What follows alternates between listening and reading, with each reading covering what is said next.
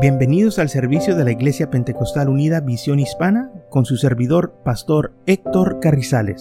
Esperemos que reciba bendición y fortaleza en su vida a través del glorioso Evangelio de Jesucristo. Y ahora acompáñenos en nuestro servicio ya en proceso.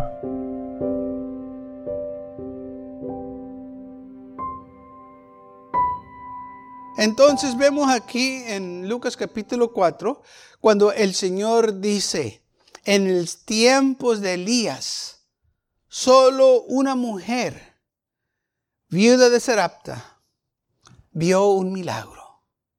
¿Por qué? Porque ella estaba dispuesta a poner al Señor primero, a obedecer el hombre de Dios lo que le estaba pidiendo. Cuando le dijo, hazme a mí primero esas tortas y luego tú y tu hijo este, van a comer después de mí.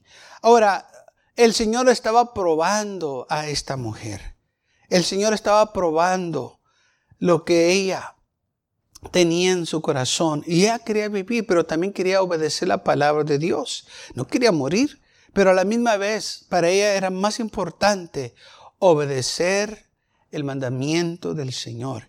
Y por eso dice la Biblia que en ninguna mujer fue enviado Elías, sino a, una sola mujer, vida de Sarapta. Ahora también dice que en los tiempos de Eliseo había muchos leprosos. En el tiempo de Eliseo, no nomás Namán era un leproso, había muchos. Pero dice la Biblia que solo Namán fue limpio de esta lepra. Cuando fue y se presentó al profeta Eliseo, el profeta Eliseo le manda decir con su siervo, ve al río de Jordán y allá te vas a meter al agua y te vas a zambullir siete veces y vas a ser sano. Cuando la mano y esto se molestó porque él esperaba que el profeta de Dios saliera y dijera unas grandes palabras, una grande oración y que tocara el lugar donde estaba la lepra y iba a sanar, pero no fue así. Se molestó y se fue enojado rumbo al camino hacia este, Damasco. su siervo le dijeron, Señor, mira, si el profeta te fuera pedido a otra cosa más dura, tú lo fueras hecho. Lo único que te está diciendo es que te metas al agua. ¿Qué tan duro es obedecer? Que te metas al agua. Dijo, no, pues es que el agua del Jordán está muy fea, está muy sucia. Y allá en Damasco, pues hay mejores ríos. La agua está más clara, más pura, más limpia. Pues eso será el caso, pero lo que se te dijo fue que te metieras al río de Jordán. Si quieres ser sano de esa lepra, Necesitas que obedecer el mandamiento que se te dio. Si no, no vas a ser sano. Ahora, este hombre no te está diciendo que hagas algo grande o que hagas un gran sacrificio o que le des algo. No te está pidiendo nada más que obedezcas lo que te dijo. ¿Quieres ser sano de esa lepra? Entonces tú tienes que obedecer. Tienes que dejar tu orgullo a un lado, porque tú no eres un gran general. Tú estás impuesto a dar órdenes, pero ahora se te está dando a ti esta orden, que te metas al Jordán. Y no nomás una vez, siete veces. Se te está ordenando. ¿Qué es el problema? A ti te gusta que te obedezcan. Ahora te toca a ti obedecer. Y cuando lo pensó empezó a racionar, dijo, yo creo que tienen razón muchachos, vamos a meternos al agua. Y fueron al Jordán y dice la Biblia que se metió al agua una vez, otra vez, tres, cuatro veces. La séptima vez salió limpio de su lepra. Ya no tenía lepra porque obedeció al hombre de Dios. Ahora dice la Biblia que al oír estas cosas, todos los de la sinagoga se llenaron de ira. Era para que estuvieran contentos que hubo un gran milagro, pero dice la Biblia, estaban enojados, se molestaron. ¿Por qué causa se molesta la gente? ¿O por qué se molestaron ellos?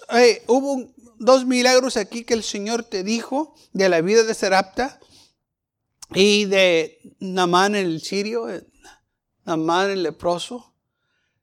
El Señor les recordó estos milagros. Y en lugar de darle honra y gloria al Señor, se enojaron. ¿Cómo es posible que gente se enoje cuando Dios hace milagros? ¿Cómo es posible que gente se moleste cuando Dios bendice? Pues hay gente que se molesta y se enoja. Y aquí lo vimos, que dice la Biblia que se levantaron y lo echaron fuera de la ciudad. Y la razón que esto sucedió, hermanos, es por esta razón. Ellos nomás estaban contentos en huir, pero no querían participar no querían obedecer, no querían comprometerse con el Señor. Y este es el problema de hoy en día, que gente quiere bendiciones de Dios, gente quiere prosperidad de Dios, quiere salud de Dios, pero no se quieren comprometer con el Señor. Y cuando se les dice, te tienes que comprometer, tienes que creer, así como esta mujer de Sarapta se comprometió. ¿Cómo se comprometió esta mujer? Dando lo que ella tenía, dándole de comer al hombre de Dios, creyendo en el Señor. Dijo, yo voy a creer y voy a dar todo lo que tengo. Y cuando ella lo hizo, por ese acto de fe, por tres años y medio, ella nunca le falló el alimento para ella y su hijo. En su hogar había alimento, en su hogar había bendición, en su hogar había vida. Cada vez que ella metía la mano a sacar un puñito de harina, el Señor lo reemplazaba. Cada vez que ella usaba ese aceite, el Señor lo reemplazaba. Así, hermanos, se, se, sostuvo esta mujer estos milagros. Namán el sirio, aleluya, por obedecer, su lepra se le quitó o fue limpiado de esa lepra. Y todo porque obedeció. El pueblo de Israel nunca quiso obedecer los profetas. Cuando llegaban los profetas del Señor, los apedreaban, los golpeaban, los maltrataban, los seguían de ciudad en ciudad. Y todo porque los profetas del Señor les decían que se arrepintieran de sus malos caminos, que volvieran a Dios, que dejaran sus ídolos, que dejaran su vida pecaminosa. Y a ellos no les parecía que les llamaran la atención. Y cuando el profeta o los profetas que el Señor mandaba este, proclamaban la, la palabra del Señor, lamentablemente muchos perdían sus vidas. Ahora, el Señor dijo, el Espíritu del Señor está sobre mí, por cuanto me ha ungido para dar las buenas nuevas.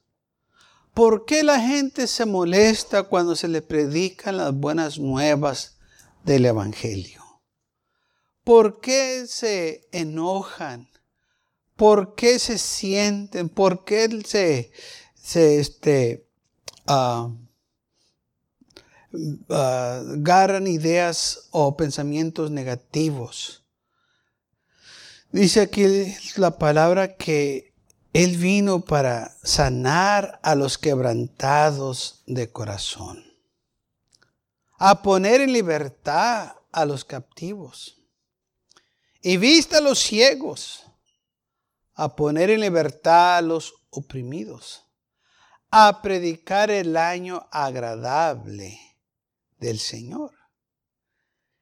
Pero aún así hay algunos que se molestan cuando se les habla de las buenas nuevas. Y lamentablemente la razón es porque no quieren comprometerse. Queremos los beneficios, pero no queremos las responsabilidades. Queremos las bendiciones, pero no queremos comprometernos. El pueblo de Israel tenía esta situación. Querían todas las bendiciones del Señor que el Señor les había prometido. Pero ellos no se querían comprometer con el Señor. E iban en pos de dioses ajenos. Y porque le daban la espalda al Señor y se iban en pos de dioses ajenos, el Señor no los podía bendecir como Él quería bendecirlos. Porque estaban violando sus mandamientos. Mucha gente se queja y se molesta y se enoja y murmura, dice, ¿por qué Dios no me bendice? ¿Por qué Dios no, no, me ayuda? El Señor te quiere ayudar, pero tú no quieres que Él te ayude porque les das la espalda, vas a buscar a dioses ajenos, andas en lugares donde no debes de andar y por eso el Señor no te puede bendecir. Pero si buscamos del Señor, Él está ahí para bendecirnos. Él está ahí para ayudarnos. Él está ahí para obrar en nuestras vidas. Y lamentablemente el pueblo de Israel, cuando el Señor estaba ahí en Capernaum y, empezó a, recordarles de la mujer de Zarapta o la vida y el profeta Eliseo lo que hizo con Amán, se la Biblia que se llenaron de ira. Se enojaron, se molestaron. No les pareció que el Señor les recordara porque ellos no eran bendecidos. Estos dos sí fueron bendecidos, esta mujer y este hombre, porque creyeron. Pero porque ustedes no creen, no puedo bendecirlo. Porque ustedes me dan las espaldas, no puedo bendecirlo. Porque ustedes no quieren caminar en pos de mí, no puedo bendecirlos. El Señor quiere bendecir a su pueblo. El Señor nos quiere bendecir a nosotros, pero está que nosotros creamos en Él y que obedezcan a sus mandamientos y solo así vamos a recibir las bendiciones de Dios. Así como los padres que recompensan a sus hijos porque obedecen. Así nuestro Padre Celestial recompensa a sus hijos que le obedecen. Dice la Biblia que la obediencia es mejor que el sacrificio. Podemos sacrificarnos todo lo que queremos. Podemos hacer tantas obras, pero de nada nos sirve si no hay obediencia. La obediencia es mejor que sacrificio, dice la palabra del Señor.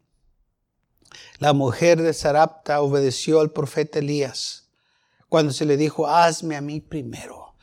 Por eso le iba a buscar primeramente el reino de los cielos y su justicia. Pon a Dios primero en tu vida. No lo dejes para después o para segundo lugar o para cuando tengas tiempo, pero pon al Señor primero todo, todo el tiempo y Él te va a bendecir. Él va a suplir, la Biblia dice que Él va a suplir todo lo que nos falta conforme a sus riquezas en gloria. Y lo vemos aquí en este milagro de Elías con la vida de Sarapta, cómo el Señor suplió a esta mujer por tres años y medio la, este, harina nunca le falló ni el aceite. Por tres años y medio nunca le echó ella para rellenar, pero Dios le echaba, Dios le ponía ahí. Estos son milagros que muchos no creyeron y esta gente tampoco pudo creer. ¿Cómo es posible que nunca se le cabe la harina? Es imposible. Bueno, para lo que para el hombre es imposible, para Dios es posible. No hay nada imposible para Dios. Dios lo puede hacer todo. Y si la Biblia dice que esto fue lo que pasó, eso fue lo que sucedió.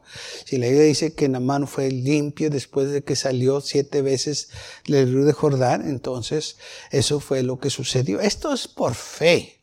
Amén. Dice la Biblia que el justo por la fe vivirá. No lo vimos, pero lo creemos. Porque Toda palabra es inspirada por Dios. Toda la escritura que nosotros leemos sabemos que viene de Dios. Y cuando uno empieza a leer lo que sucedió y lo que pasó, uno eh, empieza a meditar y, dice, solo Dios pudo hacer esto, porque el hombre no se le ocurren estas cosas.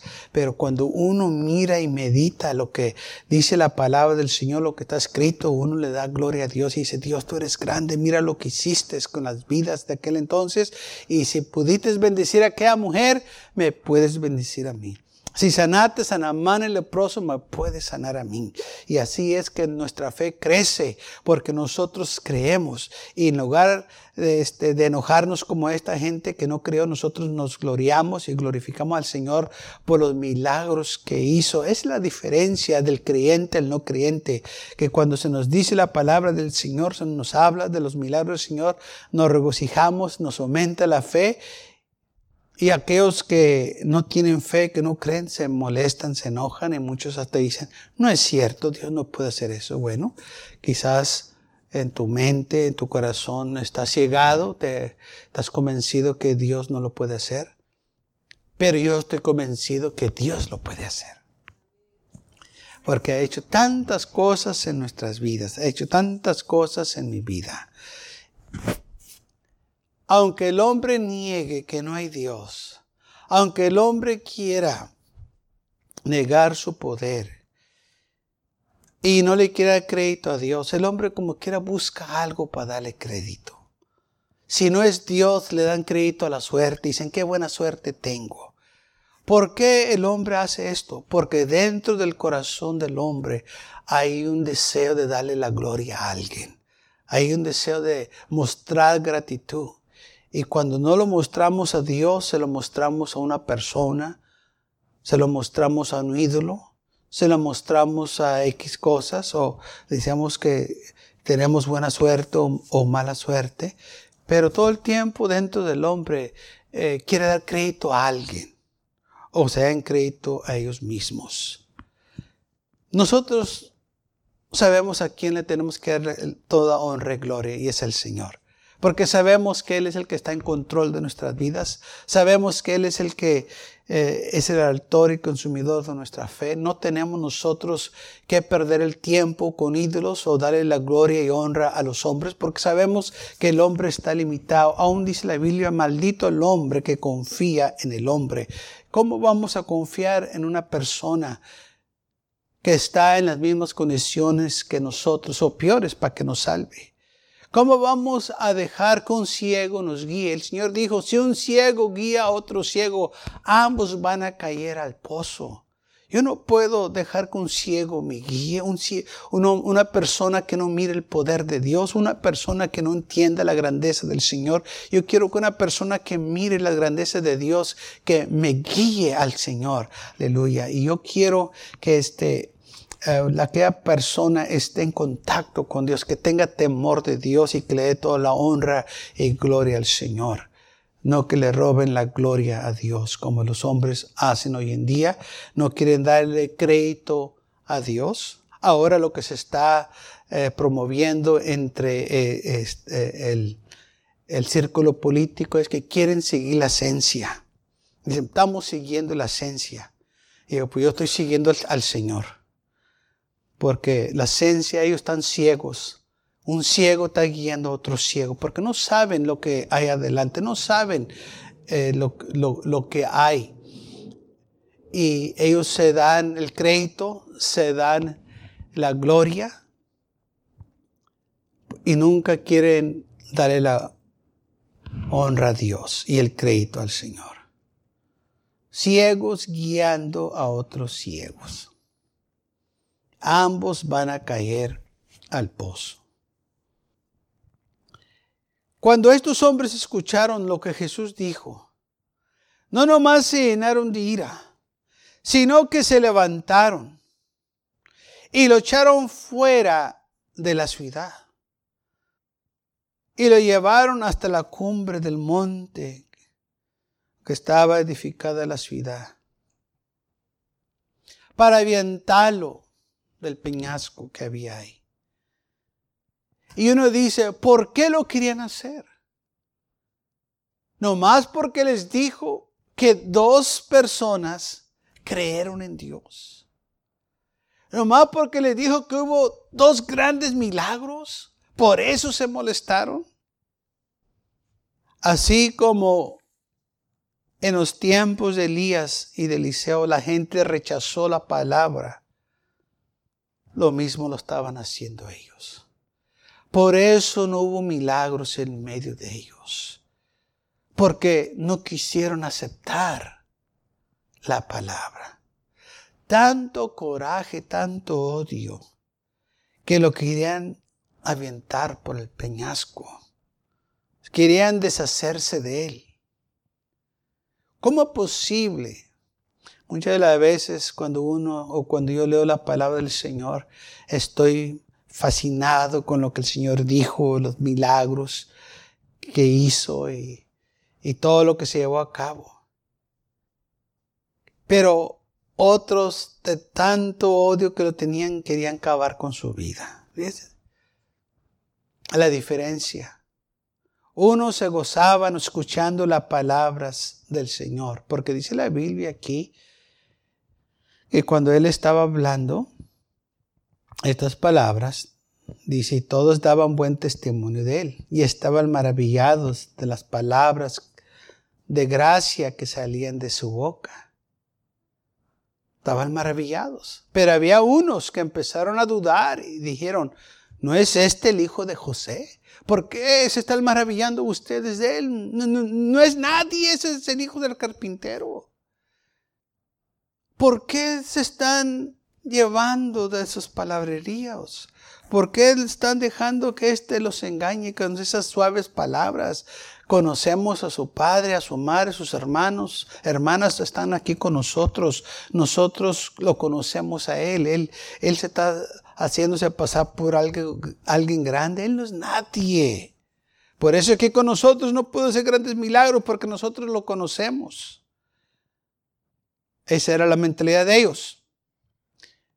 Y por eso el Señor dijo, sin duda me vas a dar este refín. Médico, cúrate a ti mismo de todas las cosas que hemos oído, que, que has hecho en Capernaum, hazlas también aquí en tu tierra. A ver, haz milagros así como hiciste en aquel lugar, hazlos aquí. Nosotros te conocemos, aquí no vas a poder engañarnos a nosotros. Y dice la Biblia que no pudo hacer muchos milagros por causa de su coralidad. Cuando iban, cuando él iba a ciertos lugares, no podía hacer milagros por su incolidad. Y es lo que impide que el Señor haga milagros en mi vida y su vida. Incredulidad o que no creamos. Pero cuando uno empieza a creer y Señor, yo creo que tú lo puedes hacer. Yo creo que tú puedes obrar. Si gente tiene fe en un ídolo, Una imagen que tiene ojos, pero no ve. Tiene oídos, pero no escucha. Tiene manos, no puede palpear. Tiene labios y no puede hablar. Pero gente tiene fe en esas cosas. ¿Cómo yo no voy a tener fe en el Dios de la gloria que vive y reina para siempre? Que vive, que hizo los cielos y la tierra que no mora en templos hechos de manos de hombre, sino que mora en los corazones de aquellos que le creen en Él. Aunque la ciencia lo niegue, nosotros sabemos que hay un Dios. Porque dice la Biblia, los cielos declaran la gloria de Dios y el firmamento anuncia las obras de sus manos. Aunque el hombre quiera negar a Dios, la, la creación declara que hay un Dios. Que tantas veces vemos retratos de los bosques, de los ríos, nomás unos retratos que se retrataron y qué bonito se mira. Y uno dice, mira, qué bonito la grandeza de Dios. La misma naturaleza declara que hay un Dios. Pero dice la Biblia, el necio dice en su corazón que no hay Dios. Y son pura gente necia que quiere pasarse por sabios y dice la Biblia, se hacen necios. Porque es la, la, misma creación, los cielos, la luna, el sol, todo. Todo lo que hay aquí en la naturaleza declara el poder de Dios, la gloria de Dios que hay un Dios que hizo los cielos y la tierra. Este mundo está muy complicado, muchas cosas que este, hace que este mundo trabaje. Este mundo no se hizo de casualidad. No se formó de vapores, de gases y, de, este, de roca del espacio. Eh, es imposible porque está muy complicado este mundo para que se haga nomás así. Tuvo que hacer alguien de gran inteligencia y entendimiento que puso todo esto junto para que todo tuviera bien coordinado bien balanceado para que todo trabaje. Porque muchas veces nosotros ni, nos damos cuenta. Pero este mundo está balanceado. Y las montañas son los que se usa para balancear este mundo, porque este mundo está girando. Y tiene que estar balanceado, si no se sale fuera del lugar. Y dice la Biblia que aún Él midió las aguas en sus manos. Todo está medido, todo está bien calculado para que trabaje. Este mundo no se hizo de casualidad o de accidente. Dios lo hizo. En Génesis capítulo 1 dice, en el principio formó Dios o crió Dios los cielos y la tierra. Dios lo hizo. Pero el hombre en su necesidad quiere robarle la gloria a Dios. La ciencia, supuestamente lo que debemos de seguir, dicen que no, que no sucedió. Pero la Biblia dice en el principio, crió Dios los cielos y la tierra. Es preferible creer lo que dice la palabra que creerle al hombre. Aunque el hombre nos quiera dar explicaciones, no sabe lo que pasó y tiene que inventar cosas porque no saben. Y la gente que niega la creación de Dios o el poder de Dios se deja llevar por esas mentiras y son engañados. Lamentablemente muchas escuelas enseñan la evolución, que el hombre vino del mono o del chango. Pero no termina ahí, dicen que no, que y más, para, más hacia atrás el hombre salió de los peces de una rana y, tantas ideas locas que sacan en las escuelas. Y todo porque niegan el poder de Dios, que Dios creó los cielos y la tierra. Siéndose pasar por sabios, se hacen necios. Y se enojan cuando uno les habla de la palabra de Dios. Y nos quieren avergonzar, pero cuando nosotros nos quedamos firmes en las cosas del Señor, ellos van a ser avergonzados. Entonces, cuando nosotros creemos en el Señor, Dios va a hacer milagros, Dios va a hacer grandes cosas. Ellos se van a molestar, se van a enojar y van a estar, eh, van, van a quedar avergonzados. La Biblia dice que el que cree en el Señor nunca será avergonzado. Y esto es algo que nosotros podemos estar seguros. Que si usted y yo creemos en el Señor, Él nunca nos va a avergonzar. Nunca nos va a dejar. Al contrario, Él ha prometido estar con nosotros todos los días de nuestras vidas. Él ha prometido nunca desampararnos ni dejarnos. Todo está que nosotros recibamos sus promesas, su palabra, y no importa que lo que digan los demás, mantenernos firmes en el Señor. Si la Biblia dice que Él vino a sanar a los quebrantados de corazón, yo creo que Él sana a los quebrantados de corazón. Si dice que vino a, este, a programar libertad a los captivos. Yo creo que Él vino a libertar a los captivos y a dar libertad a los oprimidos y dar vista a los ciegos. Y no nomás se trata de este, lo físico, también se está enfocando aquí en lo espiritual, porque muchas veces gente, aunque tenga ojos, no ve su condición no ve que están mal, no ven su error en cual viven. Y por eso el Señor vino a predicar a, la humanidad el año agradable. Es el día, este es el día que el Señor hizo. Y entonces predicamos este glorioso evangelio. Está que nosotros lo recíbanos. Así como lo recibió aquella mujer, de Sarapta, así como lo recibió Namán, nosotros también, si lo recibemos, vamos a recibir bendiciones en nuestras vidas.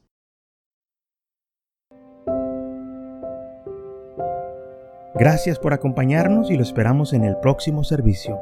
Para más información, visítenos en nuestra página web macallen.church. También le invitamos que nos visite nuestra iglesia que está ubicada en el 2418 Bowman Avenue con esquina calle 25 en McAllen, Texas 78501.